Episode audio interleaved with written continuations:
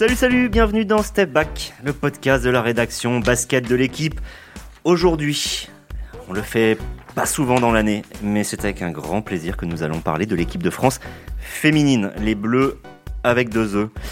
Elles vont avoir leur programme, euh, un programme extrêmement chargé, euh, un programme rarissime, avec un championnat d'Europe qui va euh, débuter le 17, donc la semaine prochaine, et ensuite des JO dans lesquels elles viseront une médaille. En fait, on peut même imaginer deux médailles pour l'équipe de France, car l'équipe de France est une des meilleures équipes du monde depuis, euh, alors on pourrait presque dire euh, un quart de siècle, depuis 99 c'est une des nations euh, fortes, mais alors à ce niveau-là, c'est-à-dire celui de pouvoir prétendre au podium de toutes les grandes compétitions, c'est au moins vrai depuis une, dizaine d'années, peut-être même 15 ans. Enfin on en discutera de tout ça avec Gaëtan de la Folie et avec Amaury Perdrio. Allez, début du game. Messieurs, l'équipe de France, euh, si jamais elle ne rapporte pas une médaille de l'euro, ce sera une déception. Et si elle ne rapporte pas une médaille des JO, est-ce que ce en sera une aussi? Voilà ma première question. Qui veut répondre à cela? Je pense que l'objectif des, des, Bleus, c'est de se nourrir de l'euro pour lequel on attend forcément une médaille. Et je, je pense même, je peux m'avancer cette année, la médaille d'or, de se nourrir de cette compétition-là pour aller chercher la, médaille au jeu. Je pense que la, médaille au jeu, c'est c'est pas une obligation. On sait combien c'est difficile un parcours aux Jeux Olympiques, un contexte sanitaire particulier, euh, des États-Unis affrontés dès le premier tour, une deuxième place à assurer dans un groupe pas simple. Mais je pense qu'il y a ce besoin, avant de se projeter sur cette compétition-là, de convaincre sur l'euro, d'affirmer de, ce statut vraiment de, peut-être nouvelle puissance européenne. Euh, je pense même devant l'Espagne, hein, qui, voilà, qui, bat la, France euh, année après année, euro après euro. Là, je, je pense que ce groupe-là, cet effectif-là, ne peut pas viser autre chose que la médaille d'or à l'euro. Est-ce que tu es d'accord, Gaëtan? Rappelons tout de suite ce fait, ce fait euh, difficile, saillant et en même temps qui montre une permanence au plus haut niveau, les Françaises restent sur quatre défaites en finale du championnat d'Europe. Donc on peut dire aussi sur quatre présences en finale du championnat d'Europe. Quatre médailles d'argent, oui, sur les quatre dernières éditions, plus le bronze en 2011 et le titre en 2009. Donc ça fait six éditions de suite que la France est sur le podium. Donc pour répondre à la toute première question, oui, ce serait une grosse déception si la France ne ramenait pas au moins une médaille euh, de 7 euros.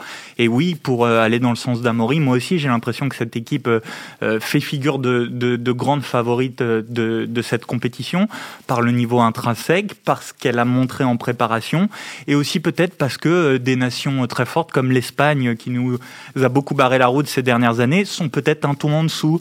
Euh, d'autres nations fortes ont, quelques absentes. La Belgique est peut-être euh, pas encore prête à faire le saut pour être vraiment médaille d'or. Donc j'ai vraiment l'impression que effectivement l'équipe de France s'avance en, favori numéro un. Alors le, fonctionnement de cet euro, avant de, parler vraiment de l'équipe de France, c'est-à-dire du groupe de 12 joueuses qu'a constitué Valérie Garnier en, vue de l'euro, pas des JO. Il y aura une autre sélection pour les JO, même si évidemment elle devrait beaucoup s'en inspirer. Euh, avant de parler de l'équipe de France, parlons euh, du système euro, de la, du format. Euh, donc, c'est-à-dire que l'équipe de France sera dans, dans, le groupe D. Elle va affronter successivement la Croatie, la République tchèque et la Russie. Si elle termine première, elle est directement qualifiée pour son quart de finale, où elle affrontera le deuxième du groupe C. Grosso modo, on peut imaginer soit la Slovénie, soit la Turquie, sachant que la Belgique est favorite de ce groupe. Et c'est intéressant, à partir de ce après ce quart à Strasbourg, ce serait une demi-finale potentiellement contre l'Espagne à Valence. Ça a son, son intérêt, euh, il faut s'en souvenir.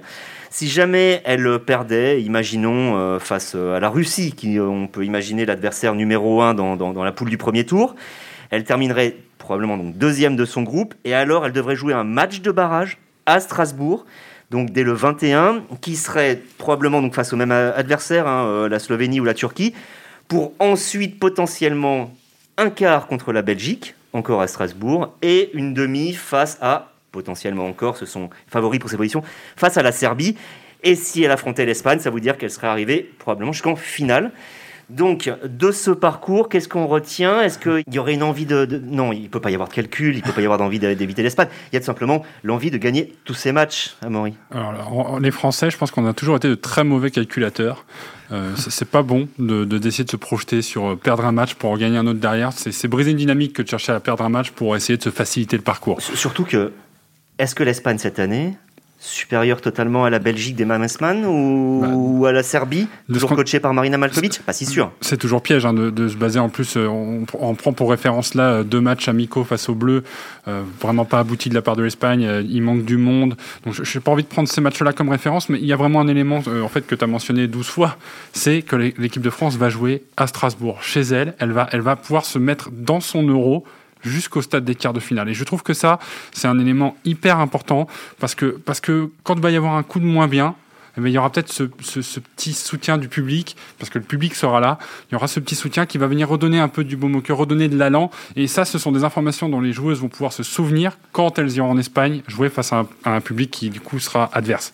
Gaëtan, c'est vrai qu'elles vont jouer face à du public à Strasbourg. Avec et ça, public. Avec du oui, c'est vrai qu'elles vont pas jouer contre le public. Tu as complètement raison. Elles vont jouer avec le public euh, à Strasbourg. Et ça, c'est une excellente nouvelle car ce n'était pas gagné il y a encore un mois ou deux. Ah oui, c'est plus qu'une excellente nouvelle. C'est bah déjà ça va, changer un peu tout euh, après euh, ces mois de Covid et de basket sans, spectateurs. Elles vont pouvoir s'en nourrir. Elles vont pouvoir se nourrir de ça. Et pour rester sur cette idée de premier tour. Moi non plus, je, enfin, il y a zéro calcul à faire. En plus, si c'est pour se rajouter un match euh, de barrage, un match piège qu'on aurait dans les pattes, moi j'ai le sentiment qu'on est quand même un bon cran au-dessus dans, dans, ce groupe. Tu l'as dit, la Russie avec euh, sa paire d'intérieur, euh, Vadeva, Musina est peut-être l'adversaire le plus le plus dangereux. Rappelons que la Russie a été au-delà même de l'URSS, qui grande était nation une immense nation, la meilleure nation du monde. la Russie a été forte aussi. Et euh, d'ailleurs, on a gagné euh, l'Euro 2001 en, les battant en finale à l'époque. Mais bon, les Russies ont gagné euh, tout autant, voire plus. Mais elle a quand même un peu faibli ces dernières années. Elle a faibli. Il y a une nouvelle génération un peu qui, commence à poindre le, bout de son nez et qui est, justement là avec Musina, qui, est une poste 4 de, de 23 ans, qui, a beaucoup de talent. Mais mais ça reste, euh, ça reste très abordable. Enfin, tu, parlais tout à l'heure, je sais plus si c'est au début du podcast ou en off, qu'on a peut-être une des meilleures équipes de France euh, de l'histoire. On a des talents à chaque poste. On a une équipe vraiment euh, qui doit se sortir de ce premier tour sans encombre. Allons-y. Alors, parlons de, de, de, ce groupe France. donc, il est composé. on va peut-être Allez, je, vais, je vais quand même le décrire parce que tout le monde, on ne connaît pas forcément tous les noms. Composé de deux meneuses, donc euh, Olivia Epoupa et Alix Duchet. On va dire de, de cinq arrière-ailières, on va les appeler comme ça. Euh, donc Marine Johannes, Sarah Michel, Gabi Williams, euh, qui sont peut-être plutôt des, des, arrières, plutôt ailière euh, Valeriane Vukosavljevic, ex-Valeriane Ayaï, et Donra Chachouang. Et à l'intérieur, et on va peut-être parler plus spécifiquement du secteur intérieur désormais, parce qu'il est extrêmement fort. On a donc Andy Miem, Sandrine Gruda, Elena Siak, euh, Iliana Rupert et Alexia Chartereau, la MVP euh, du championnat de France avec euh, Lyon Asvel. Avec J'ai dit avec Lyon Asvel. Elle a signé à l'Asvel, mais pour l'année prochaine. Oui, on vient de l'apprendre, mais en fait, c'est vrai que c'est dans les tuyaux depuis euh, tellement longtemps que je l'ai déjà assimilé au, fait qu'elle était euh, à Lyon Asvel. Tu as complètement raison. Elle était euh, cette année à Bourges avec notamment Iliana Rupert, sa, sa comparse du, du secteur intérieur. c'est une équipe de France sans faiblesse? C'est ça, euh, je, trouve qu'elle est équilibrée à, bien des égards et surtout, en fait, euh, je, pense qu'elle va proposer des solutions à, chaque type d'adversité. C'est-à-dire que, que Valérie Garnier, euh, la, sélectionneuse, va, va, pouvoir en fait s'appuyer sur différentes joueuses selon l'opposition qu'il y aura en face, que ce soit de la défense de zone, que ce soit du jeu rapide à contrer, que ce soit pour la défense. Et, et aborder le, le, le, secteur intérieur, effectivement, je pense que c'est un monstre, c'est un monstre ce, ce secteur intérieur. Je ne vois pas qui va pouvoir venir le contourner. D'ailleurs, je pense que Xavier, tu pourrais peut-être plus et mieux en parler que, que Gaëtan et moi, puisque tu étais sur place euh, à, Strasbourg. J'imagine que toi, tu en as vu des choses. Euh, J'étais à Mulhouse pour les deux, les, deux matchs contre, contre l'Italie. Euh, d'ailleurs, adversaire valeureux et qui ne manque pas de talent, qui a offert une, une belle résistance. Même, même quand les Bleus leur mettent 17 points, c'est un match difficile, c'est un match up, c'est un match qui ressemblait à de la compétition, alors que les Italiennes n'étaient pas avec leurs meilleures joueuses mais vraiment une bonne opposition. Et, ce qu'on pouvait remarquer, c'était effectivement la polyvalence des joueuses intérieures. Je vais donner un exemple. Euh, sur le premier match, celui que les Bleus gagnent après prolongation 69-61, euh, Alexia Chartereau, euh, je, l'ai de tête, je crois qu'elle fait moins d'éval. Pour autant, on a l'impression que à chaque fois que la France était derrière, c'est elle qui relançait. Elle fait trois passes décisives. Les, il y en a à chaque fois, c'est toujours pareil. C'est une passe décisive quand elle est au poste, en haut, pour la donner à l'intérieur, à la pivot. Et là, tout d'un coup, on retrouve de l'alternance et ça repart. Et je trouve que c'était assez symbolique ce que c'était. C'est-à-dire que chacune apporte un petit quelque chose, euh, une, sa façon d'être. Alors évidemment, il y a le leadership de Sandrine Gruda. Quand il y a besoin de ballons dans un match serré à la fin, c'est Sandrine Gruda. Et c'est elle qui met un tir décisif d'ailleurs euh, pour euh, dans le match où on va en prolongation, elle met Oui. un tir très compliqué euh, dans les dans les dernières secondes. Mais tu peux peut-être continuer, euh, toi, euh, sur, sur euh, Sandrine Gruda. Elle vient de devenir la meilleure marqueuse de l'histoire de l'équipe de France. Et alors ça c'est un peu la question Arnaud Lecomte parce qu'à chaque fois qu'il la voit jouer, il me dit c'est la plus grande joueuse de l'équipe de France. C'est peut-être ça. Oui, oui, certainement. Après, j'ai pas euh, autant de recul qu'Arnaud sur euh, les, les, les, les anciennes gloires, les Qui grandes n'a pas choses. vu non plus jouer Jackie Chazalon tous les jours. hein. Non plus, mais il a plus de, de connaissances, euh, on va dire, euh, euh, de- de- d'anciennes joueuses. Mais, mais c'est vrai que par son palmarès qui est, qui est inégalable, par son talent, je veux dire, on se rend pas compte peut-être qu'elle est beaucoup plus discrète médiatiquement qu'une qu'une Céline Dumer qui avait marqué un peu tout le monde et au- au-delà du, du basket au moment des Jeux de Londres 2012, mais mais Sandrine Gruda, c'est vraiment une joueuse exceptionnelle qui est capable de, tout faire sur le terrain. Elle a des moves euh, euh, poste bas, euh, dos au panier absolument indéfendables. Elle, elle peut s'écarter pour tirer à 4-5 mètres. C'est, enfin, euh, c'est 296 sélections là. Je, c'est ça de tête. Enfin, elle est à 13 points de moyenne. 196 sélections. Pardon, 196 sélections, pardon, elle est à, 100 à 13 points de moyenne. C'est d'une régularité. C'est la meilleure marqueuse des Bleus à chaque compétition ou presque depuis, euh, depuis 10-15 ans. Enfin, C'est, c'est, c'est une machine. Elle a encore fait une excellente euh, euh, saison en, en, en Euroleague avec Schio, avec Schio, pardon. Euh, L'équipe en- italienne coachée par Pierre Vincent. voilà, en phase de groupe, elle a, elle a sorti les cartons. Euh, 33 ans, bientôt 34, mais toujours à son meilleur niveau. euh. Et surtout, Sandrine Gruda, quand on l'interroge, elle, euh, elle- ça remonte à 2009 maintenant le titre. Elle était là quand les braqueuses, les fameuses braqueuses, ont, remporté le titre inattendu en Lettonie. Et en fait, elle, euh, ça fait longtemps. Et elle le vit mal. Faut dire les choses, Sandrine Gruda le vit mal que ça fasse aussi longtemps. J'ai l'impression que, à la limite, plus encore qu'une médaille, non, pas plus encore, c'est pas possible. Mais on va dire que même si une médaille olympique est importante, la médaille d'or à l'euro est pour elle une clé dans sa carrière, dans la continuité de sa carrière. Bah, ça fait partie de son caractère, pour l'avoir côtoyé notamment euh, du côté du TQO euh, à Bourges à, l'époque. Euh, voilà, en fait, elle n'envisage rien d'autre que la victoire. Et quand on n'envisage rien d'autre que la victoire, on n'envisage rien d'autre que le titre au bout. Je pense qu'elle haït la défaite. Et c'est ce trait de caractère-là qui fait que ça en fait voilà, le moteur de, cette équipe de France. Et, elle- est d'autant plus légitime que Gaëtan le disait, elle sait tout faire sur un terrain. Donc finalement, elle- est là pour donner l'exemple dans tous les domaines, que ce soit en attaque ou en défense. Elle a construit sa carrière en plus sur une, sur une gestuelle de tir que moi je trouve si peu académique mais si efficace. Parce que finalement c'est incontrable, c'est injouable. Et, et, et je pense qu'elle donne du fil à retordre à, à- toutes, les, à toutes les filles à l'entraînement. Euh, et c'est ce qui fait que derrière ben, on se retrouve à avoir une sélection avec des joueuses intérieures qui sont obligées de proposer d'autres choses différentes parce qu'on a, on a, on a une joueuse qui va savoir à peu près tout faire. Donc il, il faut l'accompagner. De joueuses qui vont savoir tout faire et d'autres choses à côté. Donc euh, voilà elle a bientôt 34 ans. Elle est en train de peut-être vivre ses, ses dernières grandes compétitions en, en- elle pardon en jouant à très haut niveau euh, je pense que quand on, sent un peu euh, l'appel du vide arriver, on, a juste envie de terminer sur les plus beaux titres et je pense que l'été est propice à ça. Pour dire le niveau de ce secteur intérieur, t'en parlais, on a quand même Alexia Chartereau qui est MVP euh, de la saison en, en, en Ligue Avec féminine. Avec Bourges, et qui est, qui est une joueuse exceptionnelle, le poste 4 moderne, capable de, de, de s'écarter, de, de tirer de, à trois points avec beaucoup d'efficacité, très, très forte rebondeuse aussi, et qui est troisième dans la rotation, enfin, qui, qui reste euh, apparemment Derrière, une excellente Ndimi en préparation. qui a fait une excellente préparation. Moi, j'ai presque envie de voir un peu plus Alexia Chartereau. Ça fait longtemps qu'on l'observe, qu'on la voit grandir. Elle a 22 ans. Elle sort d'une année, d'une saison exceptionnelle avec Bourges, euh, même s'il n'y a pas eu de, de titre au bout.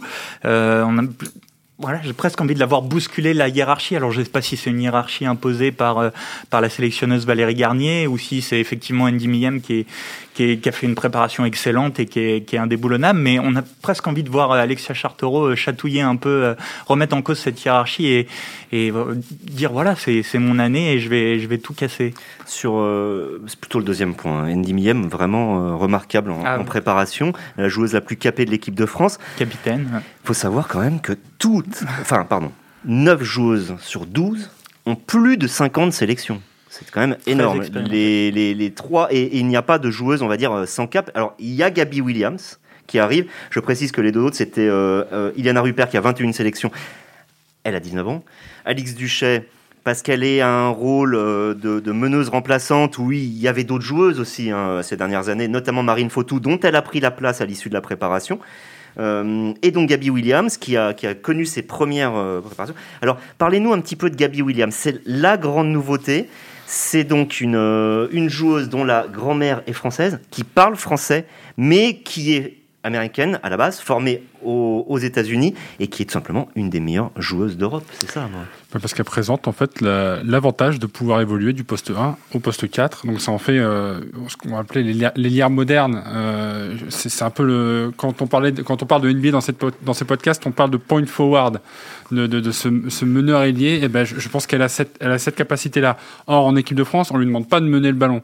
Donc on la libère de cette responsabilité là pour qu'elle puisse se concentrer à la fois sur ses talents défensifs. Elle est meilleure parce que là, tu parlais d'attaque, mais la qualité numéro 1 de Gabby Williams.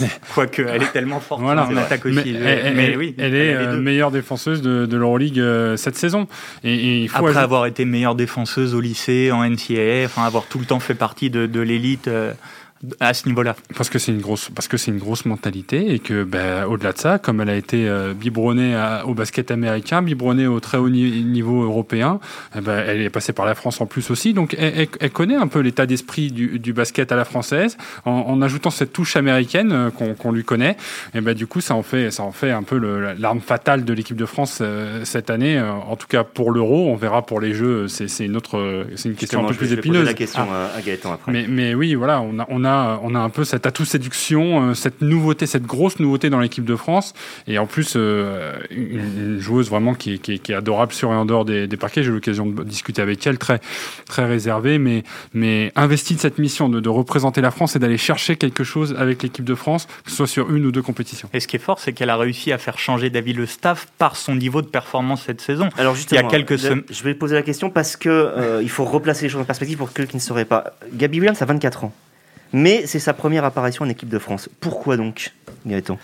Bah parce qu'il euh, y avait déjà un poste de naturalisé. Euh, chaque équipe internationale a le droit à une joueuse naturalisée. Ce poste en équipe de France était occupé ces dernières années par Bria Hartley. Meneuse? Euh, meneuse arrière, euh, effectivement euh, très forte, qui joue à Phoenix, qui est blessée là en ce moment, qui se remet d'une opération, d'une rupture des ligaments croisés d'un genou. Gabi William est, encore jeune et il y avait ce débat avec Bria Hartley. bon, à voir parce que, comme tu le disais, sa grand-mère française, elle a un passeport, une carte d'identité française, donc il se pourrait que la FIBA la considère comme française et pas comme naturalisée, et que finalement on puisse emmener peut-être et Bria Hartley et Gabi William au, JO euh, à Tokyo, ce qui serait fantastique. Mais bon, il y aura peut-être à, choisir entre les deux. Mais jusqu'à il n'y a pas si longtemps encore, quand on interrogeait Valérie Garnier euh, et le staff de l'équipe de France sur le sujet, il se donnait jusqu'à Tokyo il disait Gabi William on étudiera peut-être le dossier après. elle a fait une saison tellement fantastique, euh, fantastique pardon, avec Sopron en, en, Euroleague où elle a fini dans le meilleur 5, meilleure, meilleure défenseuse. Elle a contraint presque le staff de l'équipe de France à revoir sa position. Comme Brie Hartley n'était pas là, c'est ça, euh, ça, ça une place. C'est ça, c'est l'absence aussi de Brie Hartley qui fait que effet domino. Euh, Bien sûr. Euh, Brie Hartley n'est pas là, Valérie Garnier choisit de ne prendre que deux meneuses. Et donc puisqu'il faut quand même diversifier au niveau des postes, et eh ben, récupérer Gabi Williams qui est capable de dépanner à ce poste-là, finalement, ça, ça, permettait de compenser un peu l'absence. Je pense que si Brie Hartley n'avait pas été blessée, alors évidemment, avec des si, on, on pourrait refaire l'histoire, mais si elle avait été disponible, je pense que euh, Valérie Garnier serait peut-être restée dans sa logique d'appeler Gabi Williams après les Jeux Olympiques. Là, euh, les cartes manifestement sont vraiment rebattus. L'absence d'ailleurs de, de, de Hartley, est-ce que c'est la seule faiblesse, si on devait euh, regarder poste pour poste, est-ce que la seule faiblesse de l'équipe de France serait à la main euh, en l'absence d'une pure gestionnaire que, ne, sont ni Olivier Poupa ni Alix Duchet? Ou alors on peut considérer qu'avec toutes les joueuses qui peuvent manier la balle, qui ont du handle, qui peuvent la remonter euh, de Sarah Michel à Marine Johannes, euh, même, même Valerian hein, qui, le fait et qui, prend une ampleur cette année euh, assez euh, phénoménale de ce que j'ai vu en, préparation, ce n'est pas vraiment une faiblesse, Gaëtan. Non, je suis, assez d'accord avec ça. Effectivement, Olivia Epoupa, par exemple, si elle est alignée d'entrée au poste de meneuse, mais avec Marine Johannes à l'arrière, on peut avoir Johannes qui qui annonce les systèmes, qui joue les pick and roll, ce jeu à deux avec une intérieure. Euh, c'est l'une des, meilleures joueuses du monde euh, là-dessus. Elle est capable de, lâcher des matchs à 10 passes décisives, Marine Johannes. Donc il y a pas, je, je considère pas le poste de meneur, de meneuse, pardon, comme comme une faiblesse. On a peut-être et encore, Olivia Poupa est capable de faire tellement de choses dans l'énergie, d'apporter dans tellement de domaines différents, mais c'est peut-être le, le poste où on va avoir le moins de talent, je mets des grands guillemets, intrinsèquement euh, dans l'équipe mais euh, effectivement, euh, je n'ai pas l'impression que ça pose de problème dans l'organisation et dans le fonctionnement euh, de l'équipe. C'est parce que notamment sur le poste de meneur, on a cette conception aujourd'hui mener la balle. c'est un peu une ancienne conception du poste quand on mène, on monte la balle du demi-terrain pour aller mettre en place un système. Aujourd'hui, le, basket moderne n'appelle pas forcément la mise en place de systèmes complexes avec un meneur qui va gérer ça autour. Donc finalement, que ce soit Johannes, que ce soit Williams ou même Sandrine Gruda qui soit à l'origine d'un système, ça ne pose plus aucun problème dans, dans le basket. Donc finalement, une fois que la balle a passé le milieu de terrain, euh, peu importe entre quelles mains se trouve le ballon. À la fin, euh, on a justement suffisamment de force, que ce soit intérieur ou extérieur, pour simplement donner et jouer sur des, des, des principes simples de pick and roll, comme tu disais, ou, de coupe vers le panier. D'autant que Valérie Garnier, son but, c'est quand même de jouer la transition, quand même à la base, c'est-à-dire défense très forte, jeu relativement rapide porté vers l'avant, c'est ça, Gaëtan Oui, oui, bah, c'est la marque de fabrique de l'équipe de France depuis des années. Là, en préparation, j'ai regardé sur les six matchs, donc on, je sais même pas si on l'a dit, il y a eu six victoires de l'équipe de France. Donc deux contre l'Espagne, deux contre mais c'est vraiment le début de la prépa, deux contre l'Italie et deux contre la Suède. On espérait affronter la Turquie. La Turquie n'a pas eu le droit de venir. C'est un peu dommage parce que c'est un adversaire potentiel, Tout donc ça a permis de le scouter. Et surtout qui présente des caractéristiques de jeu un peu plus lent qu'on n'a pas vu finalement. On s'est retrouvé avec des, peut-être des équipes un peu similaires. Tout à fait, tu fais bien de le signaler. Mais le bilan est quand même là et c'est pas anodin. C'est pas euh, de finir la préparation comme ça avec six victoires. Euh, il y a eu ce match serré en prolongation contre l'Italie, mais, mais on a montré quand même beaucoup de maîtrise sur l'ensemble de ces six matchs. Et sur ces six matchs, en comptant une prolongation, on finit avec 55 points de moyenne Mmh. La, la, défense reste la marque de fabrique numéro un euh, de l'équipe de France encore plus, euh, on l'a dit avec Gabi William, euh, et ce qu'elle peut apporter. Et du coup, moi j'avais aussi une petite question. Euh, on parlait de Gabi William, toi qui les as vus, Xavier, à, Mulhouse, sur, sur son intégration, sur comment ça s'est fait, parce qu'effectivement, c'est la seule complète nouvelle du groupe, parce que dans le jeu, on a l'impression en tout cas qu'elle s'est tout de suite intégrée au reste de l'équipe, qu'il n'y a pas eu, qu'il y a eu vraiment aucun problème d'intégration. Sur le jeu, c'est complexe à dire, j'ai vu deux matchs. Ce que j'ai déjà remarqué, ça c'est quand même la, la, clé, c'est que humainement, ça a l'air de prendre. Elle a l'air très proche de Johannes, euh, qui lui apprend euh, l'hymne national, qu'elle essaye de chantonner. C'est des, des, détails, mais ça, n'en sont pas. Euh, tout le monde salue son intégration quand on interroge. Bah, c'était pas mal de points presse. À chaque fois, on pose les questions, les joueuses euh, saluent énormément. Bria Hartley avait une personnalité différente, on va dire, tout simplement, peut-être plus effacée. Gabby Williams, voilà. Quant au jeu, euh, je l'ai vu faire un match où elle joue 5 minutes et on la voit pas. Un autre match où elle, euh, elle a un impact plus fort. C'est sur la régularité. Donc voilà, c'est à, jouer, c'est à venir. Quoi. On, on va voir ce que ça vaut. Ce qui est sûr, c'est que ça donne une rotation dans un secteur qui est déjà fort parce que jouer avec Vukoslavljevic et Chachouang, même si euh, Diandra est pas forcément aussi forte cette année qu'elle a pu l'être euh, les années auparavant, depuis qu'elle est revenue de blessure. C'est une joueuse qui a souvent été blessée. Mais Gabi Williams, c'est vraiment un plus. Voilà. J'ai envie de dire, c'est même pas la clé. La clé, c'est plus est-ce que Marine Johannes sera capable d'offrir un leadership en alternance avec celui de, de Sandrine Gruda? N'oublions pas que Marine Johannes a 26 ans. Elle a un visage juvénile, elle a un jeu frais, on en oublierait presque, ça fait pas mal de temps qu'elle commence à être là. Et je pense que c'est cette année où elle doit montrer qu'elle peut tenir un leadership, parce que aussi Sandrine Gruda n'est plus aussi jeune. Or, on l'a dit, on a une compétition très longue, ce qui me permet de faire la transition justement sur les, JO. Après l'Euro, donc il terminera le 27 juin, on aura à nouveau une préparation. Euh, pour l'instant, on n'en connaît qu'un seul match, mais c'est pas n'importe quel, c'est le France-Espagne à Bercy le même jour, j'allais dire en amont ou en, avant-première, mais non, c'est le même jour tout simplement que le France-Espagne des garçons. Et après, donc il y aura les JO où elles affronteront les Américaines ainsi que les Nigérianes et les Japonaises. Précision, on n'y connaît pas forcément grand-chose en basket féminin.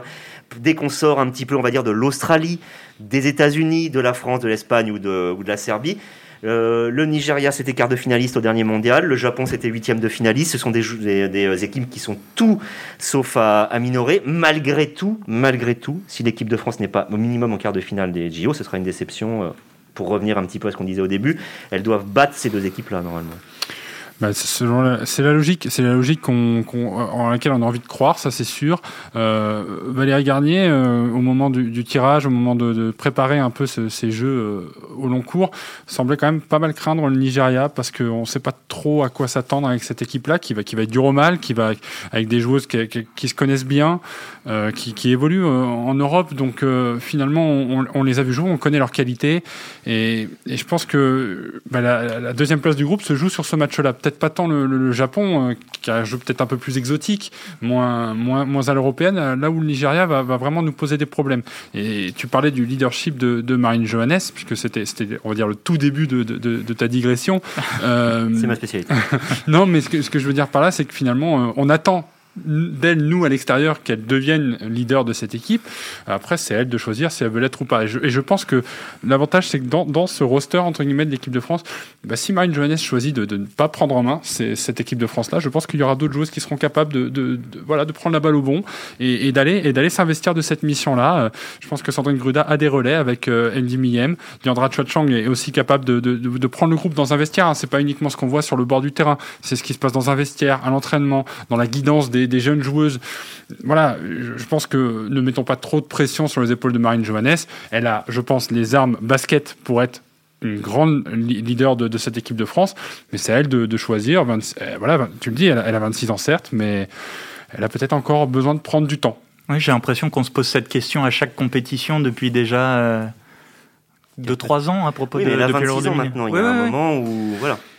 Bah, elle a, c'est un talent fantastique qu'on a sûrement jamais vu en France en termes de, de, de, de ce qu'elle fait. Quoi. Elle, fait des, des, des pull-ups à trois points. Il y a personne ne sait faire ça, des step back.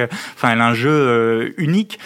Euh, est-ce qu'on n'en attend pas un tout petit peu trop d'elle? Est-ce que finalement elle n'est pas bien dans ce rôle de scoreuse, euh, capable de, de, distribuer le jeu et, sans forcément prendre le leadership euh, euh, vocal Voilà, peut-être peut-être qu'il faut accepter qu'elle soit dans dans ce rôle un peu pas, pas à l'écart, hein, mais comme tu le disais, laisser d'autres comme Valerian Vukosavievich aussi, mm. voilà, prendre ce rôle de, de leader du groupe et peut-être que qu'elle elle peut se concentrer plus sur son jeu. Et, et, en parlant de jeu, si, si on s'écarte un peu de ce sujet, qui n'en est peut-être pas un, je pense que le, principal adversaire de l'équipe de France, et c'est une phrase toute faite, mais ce sera l'équipe de France. On l'a vu sur la préparation, il y a eu des gros gros problèmes dans la transmission du ballon, dans les balles perdues. Même si contre la, on, a vu, hein, il y a eu énormément de balles perdues contre l'Espagne, notamment surtout contre l'Italie.